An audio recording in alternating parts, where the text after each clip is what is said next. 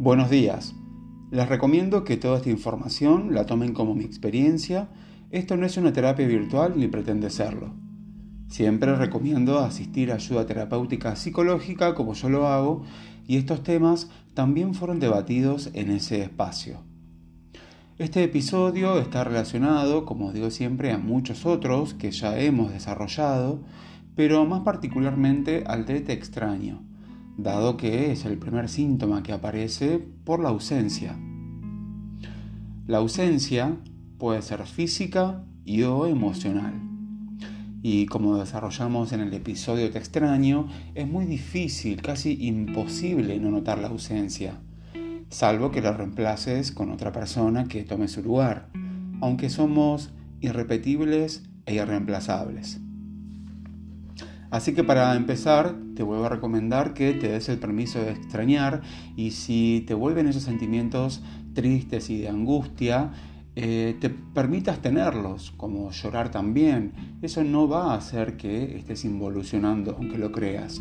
Eso no va a hacer que te quedes atrapado en esa situación.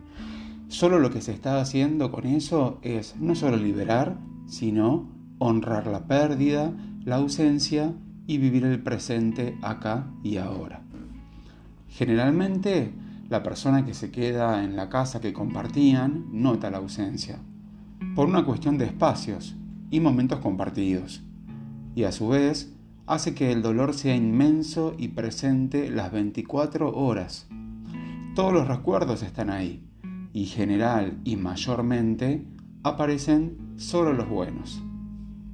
Pero no olvidar lo que hablamos en episodios anteriores acerca de la tradición de nuestra mente, queriendo mostrarnos solo los buenos recuerdos.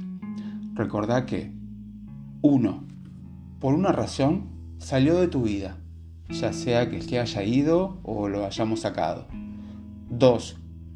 No querés repetir la misma historia, no le des otra oportunidad para que te lastime. Hace valer todo el dolor que sufriste y no lo vivas nuevamente. 3. Te puede estar engañando la soledad. Recordá el episodio número 10. ¿Sentís la ausencia de la persona o de la sensación de estar acompañado? 4. No te presiones con sanar. Seguí adelante a tu ritmo. Lleva tiempo, no te castigues ni tortures. 5. Claramente esa persona no era para vos solo vino a tu vida con un fin. Te acompañó por el puente, recuerden el episodio 9, cumplió su objetivo y se fue. 6. Recordar que si alguien se va de nuestras vidas hay que aceptarlo.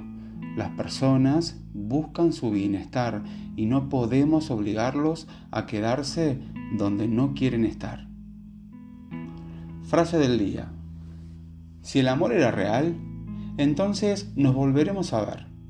Tal vez no ahora ni en unos meses, pero en algún momento volveremos a conectar. Y la próxima vez lo haremos bien. Y no necesariamente como pareja, sino como personas importantes de nuestras vidas.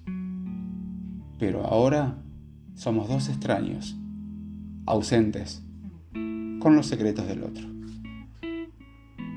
Más allá de las penas que nos toca vivir y las situaciones dolorosas, la vida es tan perfecta en sí misma, es tan sabia, todo tiene un propósito. Casi nunca entendemos por qué suceden algunas cosas, pero si sabemos buscar adentro, con el tiempo, todo tiene sentido y fue por algo. La peor ausencia es la que se vive teniendo al lado a la persona pero hace como si no existieras. Con lo cual, insisto en aprender a volvernos a ser nuestra mejor compañía para no necesitar ni aferrarse a nada, como también hemos hablado en el episodio Nada para siempre. Independientemente de cómo elijamos afrontar cada situación que nos toca, es muy importante tener en cuenta una cosa. Si aún no sabemos ser felices por nosotros mismos, y nos estamos conformando con parches para tapar esas ausencias, que sepamos que a la vuelta de la esquina de nuestra vida siempre nos estará esperando ese gran elemento transformador llamado problema. Lo que sembramos en las ausencias, si sabemos cultivarlo, son las flores más bellas de todas. Lo único que vamos a tener para toda la vida es a nosotros mismos. No se pierdan el próximo episodio que se llama La despedida. No sé ni cómo explicarlo. Muchas gracias por acompañarme. No se olviden compartir con sus amigos y recomendar este contenido para ayudar a otros. Los espero en el próximo episodio de Despertar de Conciencia. Chao.